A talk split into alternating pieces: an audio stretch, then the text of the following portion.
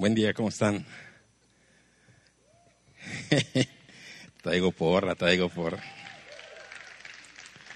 Oigan, pero déjenme decirles que cuando me invitó el pastor a, predicar, me hizo bullying. Porque me dice, este, oye Lauro, eh, eh, ¿cómo ves? Eh, ¿Predicas el domingo? Y yo, pues sí, sí, claro que sí. Bueno, pues ahí te ve el tema. Y me manda como 20 hojas. Y yo no invento. y yo empiezo a leer, le digo, ¿qué es esto? O sea, pues quiere que estemos cuántos domingos, ¿no? Y este, ya le hablé, dice, no, hombre, nada más es un tema. Te envié todos los temas del, del, de la serie. Me dio mucha risa. Este, pero gracias a Dios, gracias a Dios que podemos estar aquí. Este, estoy seguro estoy convencido que Dios tiene una palabra para ti el día de hoy. ¿Sí? Y bueno, vamos a, empezar. las semanas anteriores vimos que Dios se identifica con Moisés. ¿Se acuerdan de eso? Revelándole su nombre. ¿Sí se acuerdan de eso? De lo que vimos la semana pasada. ¿O estaban con frío? ¿Sí? ¿Cuál era el nombre que Dios se reveló? Yo soy. Ahí viene, eh, si me ayudan, ¿sí? Dice en Éxodo 3:14, y respondió Dios a Moisés, yo soy el que soy.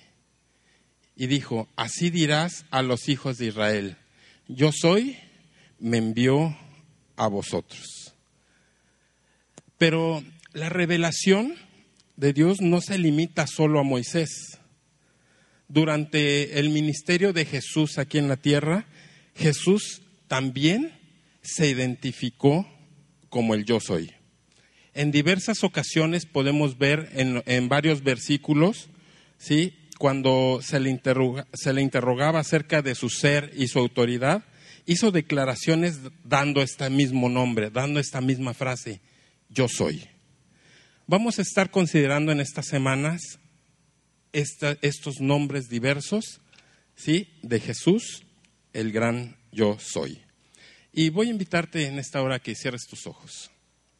Cierra tus ojos y dile, Señor, ¿qué palabra tienes para mí en este momento? Gracias Dios. Gracias porque no es coincidencia que estemos aquí. Gracias porque tú nos has traído con un propósito para aprender más de ti, para conocerte y para avanzar. Gracias Dios. Bendigo a cada uno de mis hermanos. En el nombre de Jesús. Amén.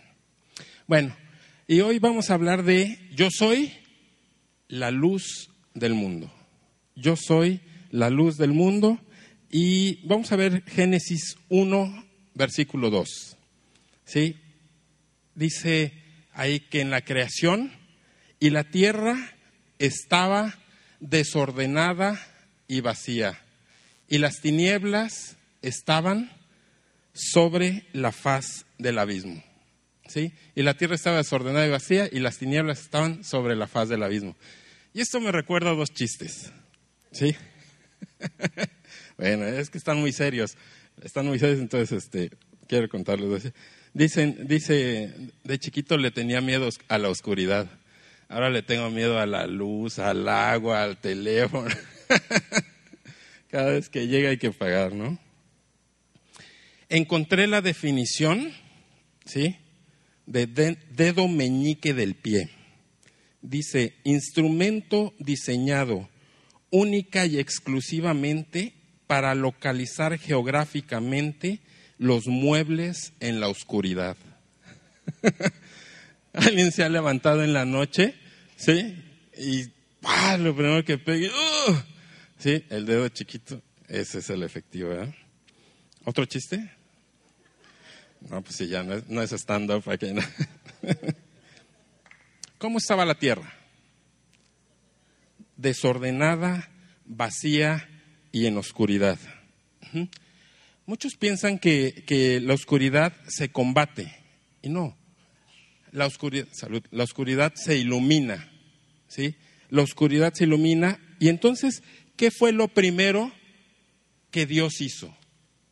¿Qué fue lo primero que Dios creó? Vamos a verlo ahí, Génesis 1.3. Dice, y dijo Dios, sea la luz. Y fue la luz. ¿Qué haces cuando está oscuro? Prendes la luz, enciendes la luz. ¿Qué fue lo que Dios hizo? Encendió la luz. En ese, en ese momento la luz vino a estar presente en el mundo. Dios creó el sol, Dios creó la luna y creó las estrellas. Desde entonces, la tierra siempre ha estado alumbrada. Amén. Y en el siguiente versículo dice, y vio Dios que la luz era buena. Y vio Dios que la luz era buena. Entonces, tener luz es bueno. Sin embargo, siglos más, más tarde, ahí en Juan 8:12, Jesús declara, yo soy la luz del mundo. El que me sigue no andará en tinieblas, sino que tendrá la luz de la vida. Entonces, Jesús es la luz. En Génesis estamos hablando que Dios creó el sol, la luna y las, estrellas. Pero acá Jesús está diciendo, yo soy la luz.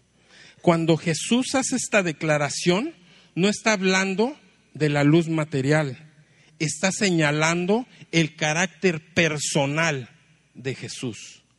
¿Sí? En ese momento está hablando de su carácter personal, habla espiritualmente. Aquí está hablando de la oscuridad espiritual. Repito, en Génesis podemos ver que para eliminar la oscuridad Dios creó el sol y la luna. En este versículo, cuando Jesús dice, yo soy la luz, Jesús es la luz en sí mismo. Él no está conectado a nada ni a nadie para recibir esa luz. Jesús es la fuente misma de la luz. Jesús es el origen y Él es el que la reparte. Nunca se va a apagar la luz de Jesús, porque Jesús, Él vive para los siglos de los siglos. Amén. La luz de Jesús siempre va a existir. Amén.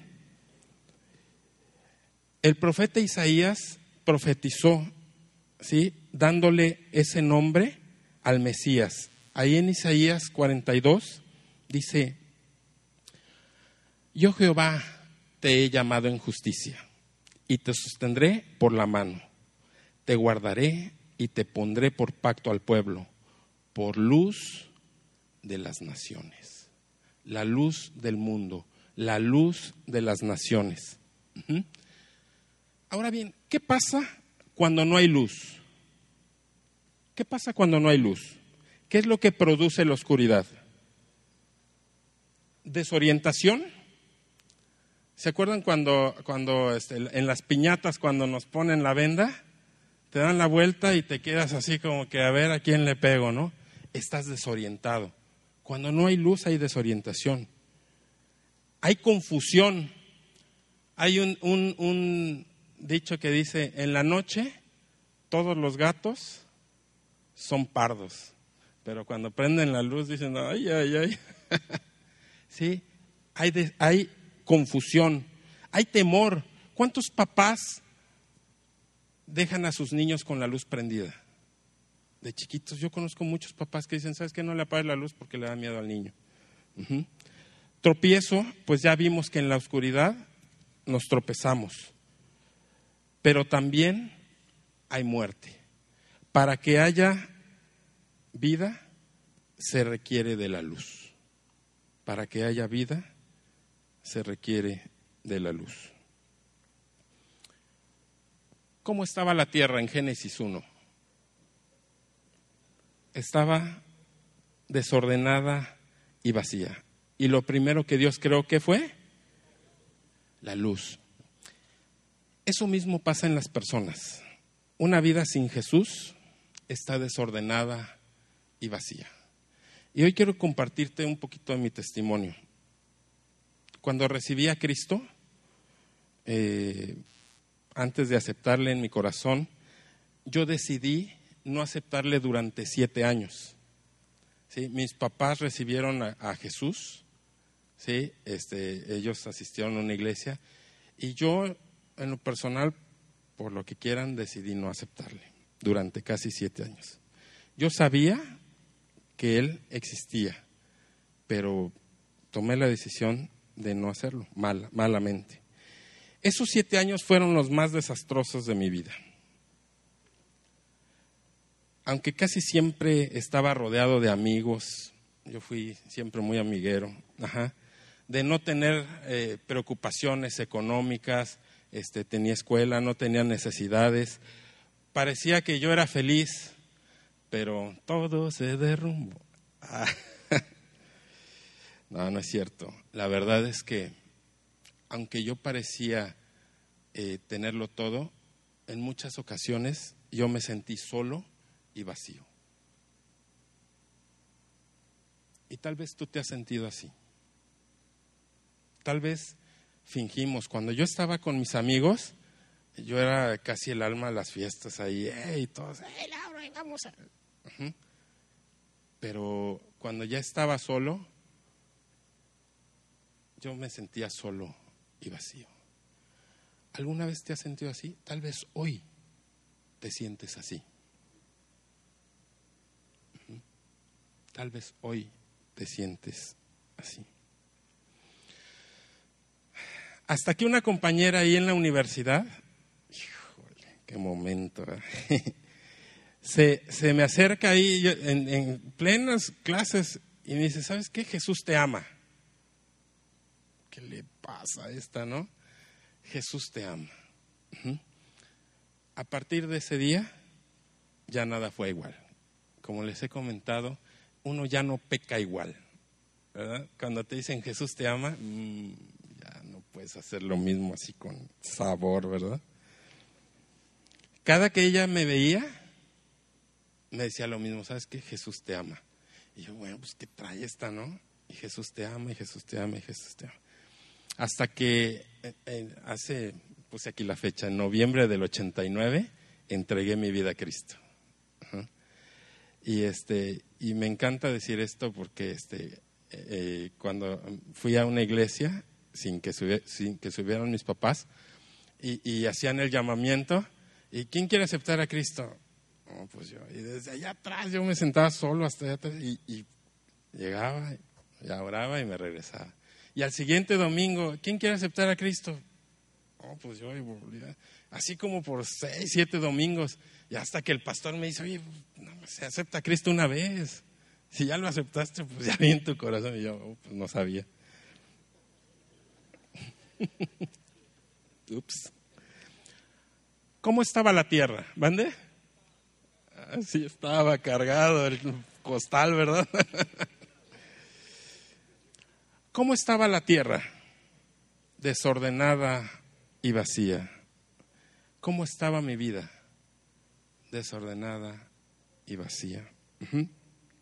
Pero por desgracia, hay personas que rechazan la luz de Jesús antes de probarla.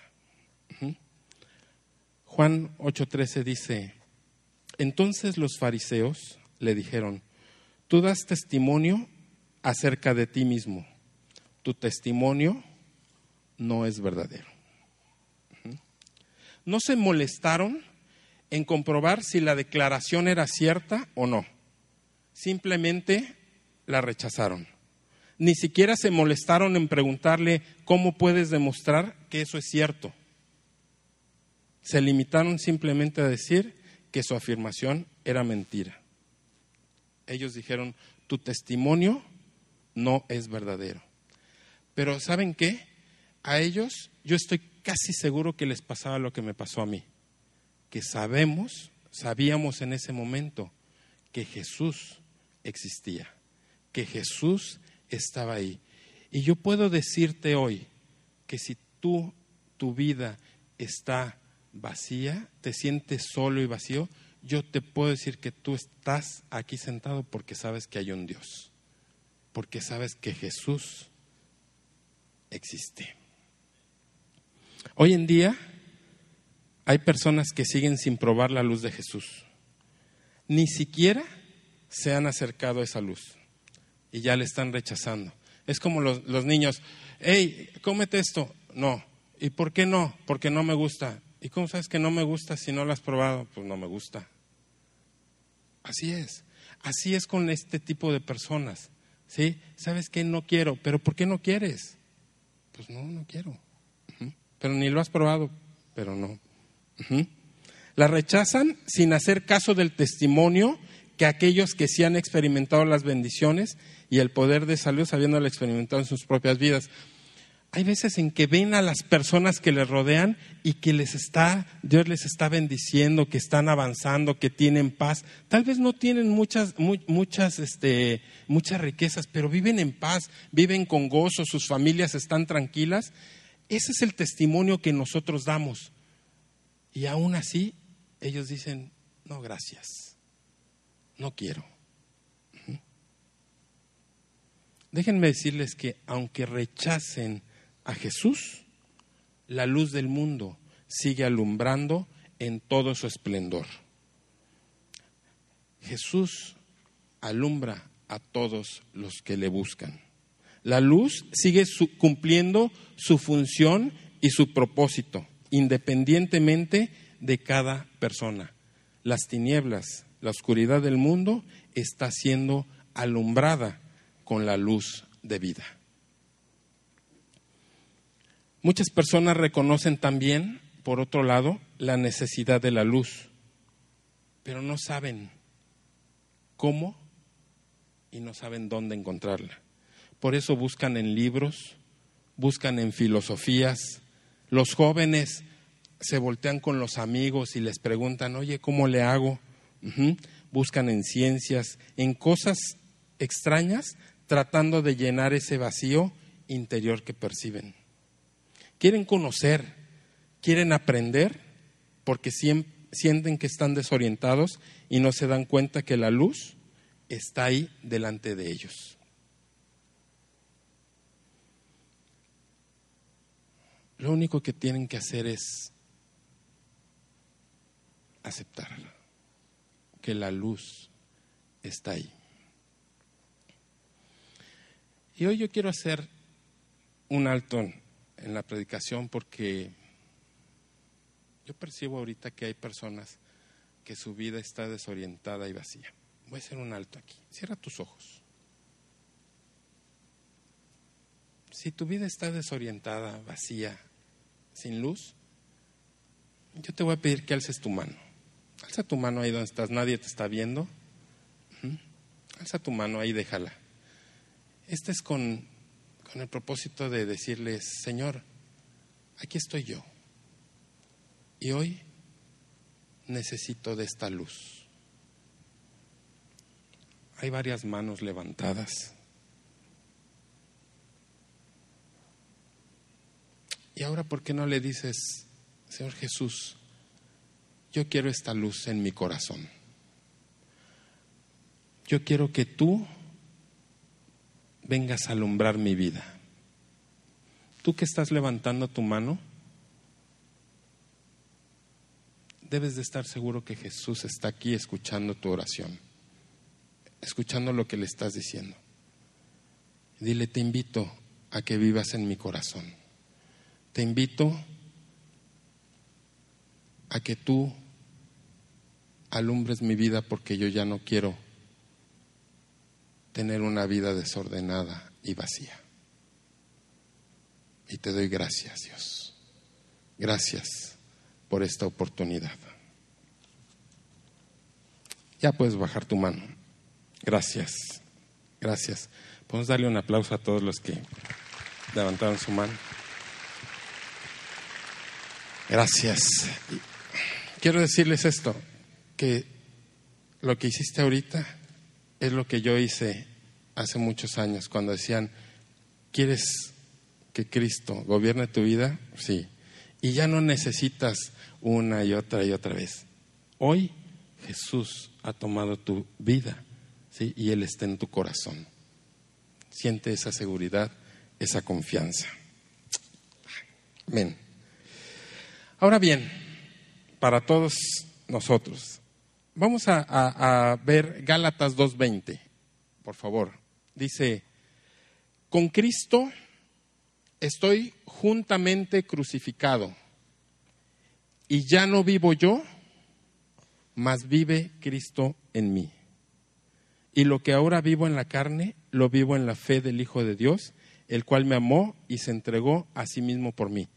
¿Sí? Ese es un versículo que, que conocemos todos, ¿estamos de acuerdo? ¿Sí? Vamos a la, a la siguiente. Entonces, vamos a ver esto. Fíjense, ¿eh? si yo estoy muerto, porque el versículo pasado dice, ya no vivo yo, mas Cristo vive en mí. Entonces yo estoy muerto. ¿Sí? Yo estoy muerto, Cristo vive en mí. ¿Sí? ¿Hasta ahí vamos bien? Cristo es la luz del mundo. ¿Sí? Porque Jesús lo dijo. ¿Sí? ¿Hasta ahí vamos bien? Entonces, ¿quién eres tú? ¿Cómo? La luz del mundo. Así como que seré la luz del mundo. Ajá. Vamos a ver qué dice la, ahí en Mateo. Fíjense. Mateo 5, 14, 16 dice, vosotros sois qué? La luz del mundo. ¡Wow! Entonces, no solo Jesús es la luz del mundo, sino que todos nosotros somos la luz del mundo. Dice, así alumbre vuestra luz delante de los hombres para que vean vuestras buenas obras y glorifiquen a vuestro Padre que está en los cielos. Esto es algo muy profundo. Miren, Jesús nos está diciendo algo profético. Vosotros sois la luz del mundo. No solamente eres parte del plan y propósito de Dios. No solamente eres parte del plan y propósito de Dios, sino eres parte de las características de Dios. Porque Jesús dijo, yo soy la luz del mundo. ¿Y qué dijo también? Vosotros sois la luz del mundo. Entonces somos partícipes de las características de Jesús. Somos luz espiritual. Dile a tu vecino, somos luz. ¿Sí? Somos luz espiritual. Pero ¿para qué? ¿Para qué es esa luz? Para deshacer las tinieblas. ¿Se acuerdan? Si hay obscuridad, ¿qué hacemos? Prendemos la luz. ¿Quién es la luz? Nosotros. Entonces, ¿qué hay que hacer? Hemos escuchado mucho, es que la oscuridad del mundo, ¿sí? Hablando espiritualmente. Entonces, ¿quiénes somos los que tenemos que alumbrar el mundo? Cada uno de nosotros. Esta luz que irradiamos, tengamos cuidado, no proviene de ti. Somos luz porque Jesús vive en ti. Somos luz por la relación que tenemos con la fuente de luz. Esto es Jesús. ¿Sabían ustedes que la luna alumbra por qué? Porque es el reflejo del sol, ¿cierto? Nosotros somos el reflejo de Jesús, ¿sí? Nosotros somos el reflejo de Jesús. Lamentablemente, muchos que afirmamos seguir a Jesús, hemos escondido su luz debajo de la apatía, debajo de la indiferencia, debajo del no me quiero comprometer. ¿Sabes qué? Tengo muchas cosas que hacer yo, mejor no. Y entonces esa luz que eres tú se va. No se va apagando, porque Jesús no se apaga. Esa luz no está dando, no está haciendo su función, porque tú la escondiste. Dice, hay una cita ahí en Mateo 5:15 que esa no está ahí. Dice, ni se enciende una lámpara y se pone debajo de la almohada, sino que se pone sobre el candelero y alumbra a todos los que están en casa. ¿En qué momento hemos decidido nosotros poner esa luz debajo de la almohada? ¿En qué momento hemos decidido nosotros dejar de ser luz al mundo? No puedes. No podemos continuar con esa falta de compromiso. Es una irresponsabilidad ser la luz del mundo y no alumbrar al mundo. Y hoy Dios está hablando a tu vida y está hablando a mi vida. Hoy Dios quiere que nosotros salgamos de aquí y que a la gente que te rodea en tu casa, en tu trabajo, en tu escuela, en donde tú estés, seas la luz.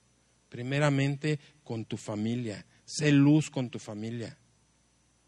Sé luz con tu familia. Después, segundo círculo, sé luz en tu trabajo, en tu escuela. Aquí en la iglesia, sé luz. No puedes esconder esa luz. El propósito de esta luz es hacer que la gente vuelva su atención a Dios. No a nosotros, sino a Dios. Que la gente vuelva sus ojos a Jesús, que es la fuente de luz.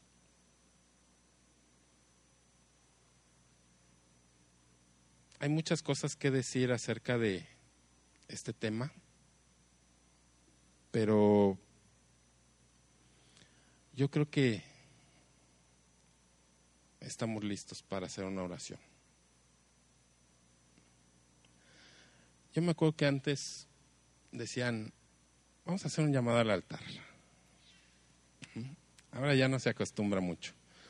Pero a mí a veces me gusta hacer ese llamado porque cuando tú te paras y vienes al altar, tú dices, ¿sabes qué? Yo quiero. Yo quiero. Yo quiero invitarte a que vengas. Si, si es tu decisión retomar con Dios y decir, ¿sabes qué? Yo voy a ser esa luz que alumbre al mundo.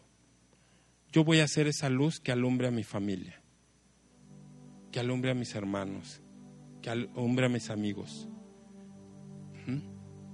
Tú ya eres la luz. Eso que quede muy claro. Tú ya eres la luz. Porque eso dijo Jesús, vosotros sois la luz del mundo. Aquí lo único que queda es decidir alumbrar o seguir abajo de la almohada. Si tú quieres alumbrar, yo te invito a que vengas. Ven acá, si tú quieres, y entonces vamos a ser los cristianos, los hijos de Dios, que Dios nos está llamando que seamos. Y abre tu boca, abre tu boca y dile, Señor, yo soy la luz, porque tú así dices.